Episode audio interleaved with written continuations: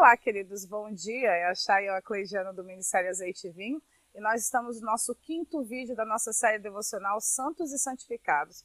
E hoje o que eu quero conversar com você é dar continuidade a respeito da importância da sabedoria no processo da santificação. Eu tenho procurado levar você nos últimos vídeos a entender exatamente o que significa sabedoria para você tomar suas ações baseadas no conhecimento correto, ok? Mas antes disso, antes de nós falarmos sobre o assunto do vídeo de hoje, vamos resumir aquilo que a gente já abordou até aqui, porque o resumo é importante para trazer você de volta para o foco e para o norte e também para reforçar algumas coisas e alinhar outras. Eu falei com vocês a respeito que a santidade é tudo aquilo que caracteriza e está relacionado ao santo. Eu também expliquei para você que o santo é aquele que se destacou ou que está destacado para viver uma trajetória de vida específica. Trajetória de vida é a mesma coisa que propósito e a mesma coisa que caminho. Eu disse para você que a parte mais importante a respeito da santidade é você entender e aceitar o específico. E o específico é aquilo que não é comum para todos, é aquilo que se refere só a você, só a sua família, só o seu bairro, só o seu município, só a sua nação, só o seu continente. E cada um de nós existem aspectos das nossas vidas que é para todos, que é a justiça, como eu falei, a justiça é a vontade soberana de Deus que é para todos, mas também existe dentro da nossa vida coisas que se referem somente a nós, que não tem a ver com mais ninguém, que não tem a ver com outra pessoa, ou que se refere somente à nossa família.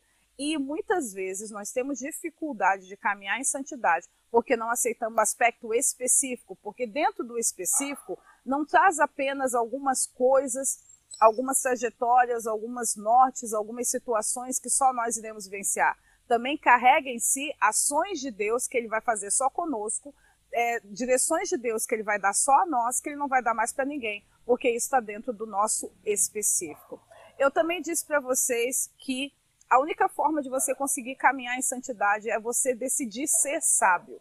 Porque o sábio é aquele que pega tudo que sabe, tudo que conhece e transforma isso em ações práticas. Mas não são apenas ações práticas, são ações práticas e eficazes. Ou seja, o que é caracterizado com sabedoria não é todas as coisas que você faz em cima daquilo que você conhece, mas todas as ações que você toma em cima daquilo que você conhece e compreende e que gera resultados efetivos, ou seja, que leva você ao sucesso, ao êxito, à prosperidade. Tudo que você faz que dá certo, baseado naquilo que você compreendeu, naquilo que você está consciente, isso é o que caracteriza a sabedoria, porque a sabedoria não é qualquer ação. A sabedoria é sempre uma ação inteligente. E o que prova inteligente é o resultado dela. É por você ter conseguido adquirir sucesso sobre isso.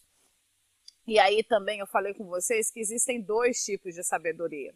Existe a sabedoria do mundo, que é animal, terrena, diabólica, que está cheio de partidarismo, inveja, ciúme, etc. e tal. E falei com vocês também que existe a sabedoria de Deus. A sabedoria de Deus ela está fundamentada, o princípio da sabedoria está fundamentado no temor do Senhor.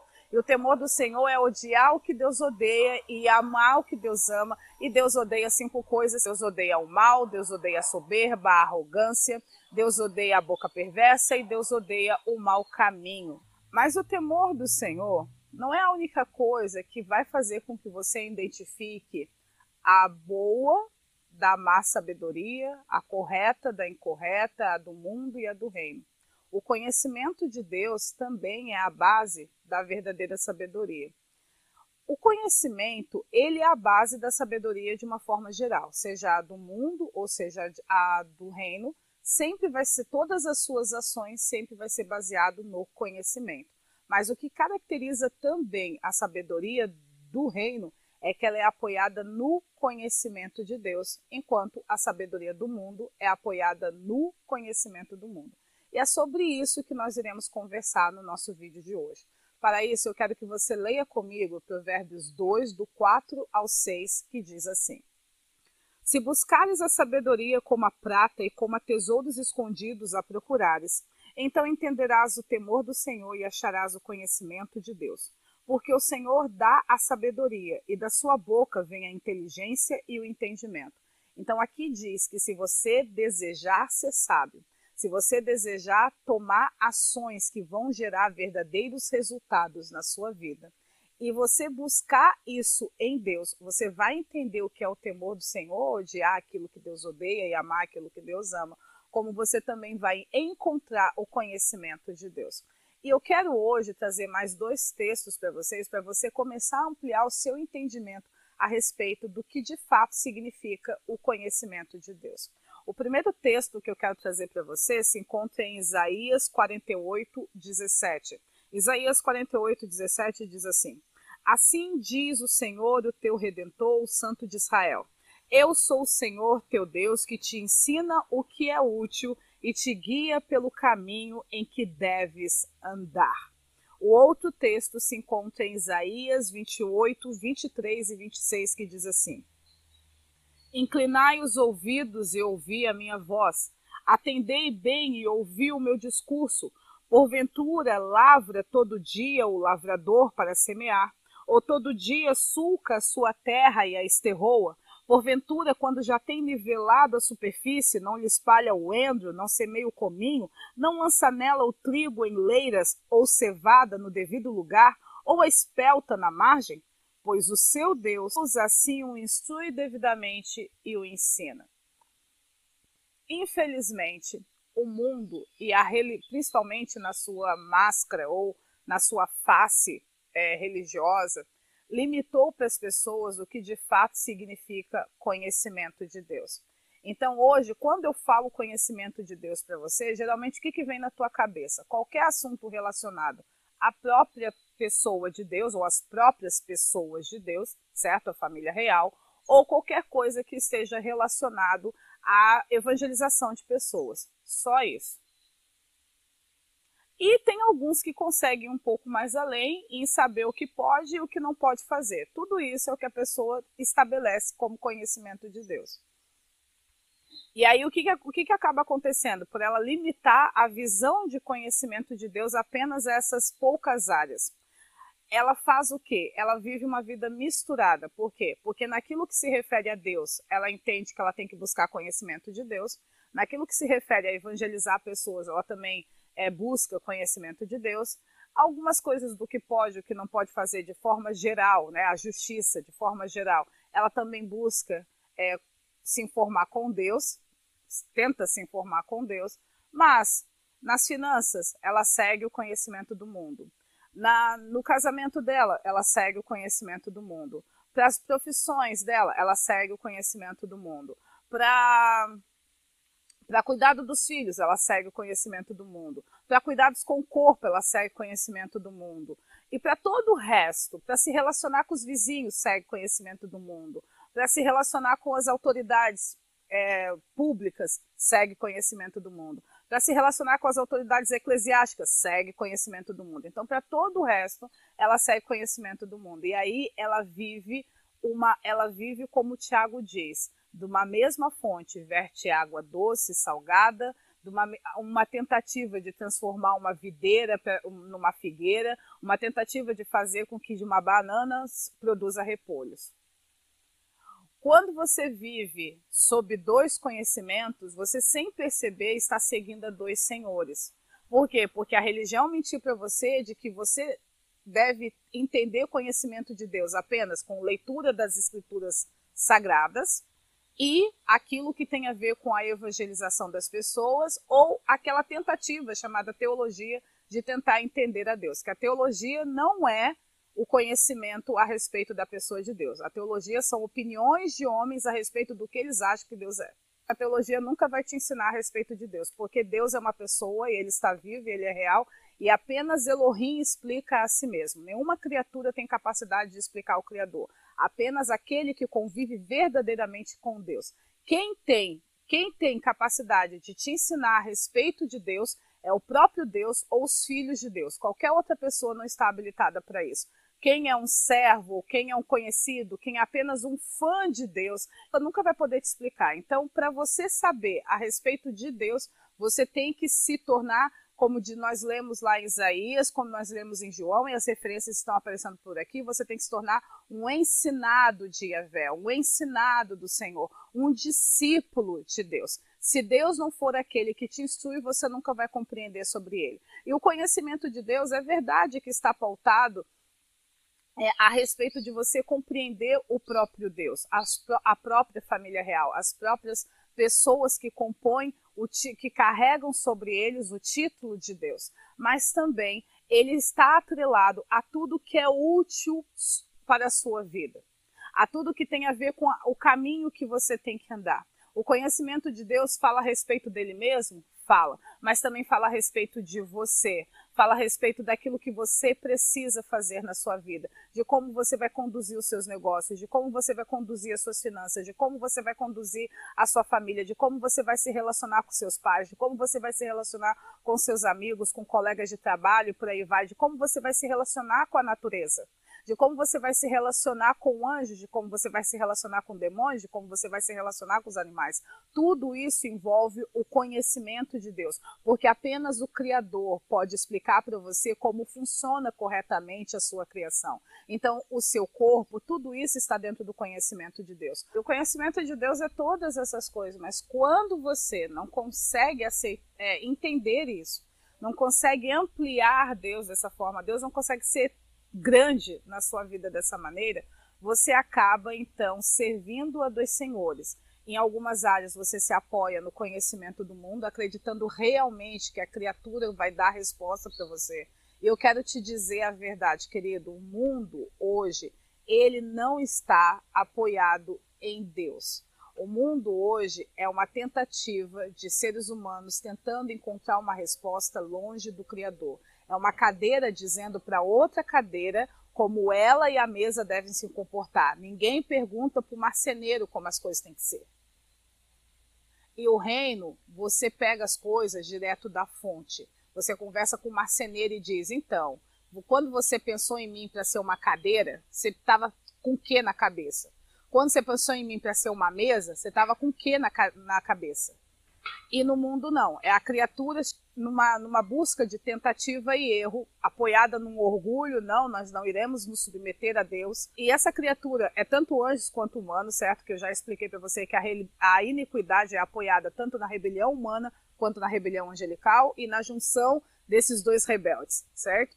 Então você vai vendo essa luta de nessa busca de tentar encontrar respostas fora da fonte e aí, por você acreditar que Deus apenas está interessado em falar dele mesmo ou te conduzir apenas a evangelizar outras pessoas, você fecha o domínio de Deus e limita o governo e a autoridade dele em todas as outras áreas da sua vida, permitindo que por meio disso Satanás venha estabelecer princípios da iniquidade que Deus não gostaria que você vivenciasse. E aí você vê o que? Pessoas que confiam em Deus, que acreditam em Deus, tendo casamentos frustrados, relacionamentos com os filhos detonados, aqueles que não são chamados para o casamento, porque uma das coisas que eu também ensino, que nem todos são chamados para o casamento, certo? Ficam se sentindo perdidos, por quê? Porque não existe essa voz no mundo que explique para elas que há pessoas que já nasceram como anjos, que elas não se casam não vão se dar em casamento e elas ficam achando que tem algum problema com elas, porque elas não sentem desejo nenhum de ser pai, nem mãe, nem esposo, nem, mari nem esposa, nem marido de ninguém. E aí elas ficam entrando em relacionamentos frustrados, tentando dar certo com alguém, quando na realidade elas foram chamadas para serem como Jesus é, eternamente solteiros. Né? Ou como o apóstolo Paulo foi, eternamente solteiros. E aí, por não entender, porque fica ali tentando buscar o conhecimento do mundo, que a cadeira dizendo para outra cadeira, eu acho que deve ser assim, eu acho que a gente tem que funcionar dessa forma, eu acho que as coisas têm que ser assim, e ninguém busca do Criador, você fica sempre muito frustrado e muito confuso. Por quê? Porque o que, que você percebe quando você segue a sabedoria do mundo? Que mesmo quando você atinge os resultados que o mundo te diz que você deveria atingir, você ainda está insatisfeito. Quantas pessoas que alguém acha uma loucura, o cara que tinha tudo, de repente ele atingiu milhões de dólares, a empresa dele é coisa, e de repente um dia o cara simplesmente larga tudo, vende a empresa e vai ser nômade por aí. Por quê? Porque ele chegou a uma conclusão que ele tinha atingido toda a lista de sucesso que o mundo diz que você tem que atingir. Toda a lista de sucesso. Ele foi milionário aos 30 anos, ele casou, ele teve filhos, ele plantou árvore, ele escreveu livro, ele foi coaching, ele era tinha a rede social dele bombava de, de, de seguidores e ainda assim o cara continuava se sentindo vazio e frustrado. Ele teve sucesso em tudo que o mundo diz que se ele tivesse êxito, ele ia se sentir plenamente satisfeito. E ele ainda não conseguiu se sentir plenamente satisfeito, por quê? Porque ele, ele até foi muito inteligente em aplicar o conhecimento que ele recebeu do mundo e até teve sucesso nas áreas que o mundo disse que ele teria sucesso, mas por ele não estar vivendo dentro do propósito dele, da verdadeira história, trajetória da vida dele, ele nunca vai encontrar a verdadeira alegria, ele nunca vai se sentir completamente satisfeito.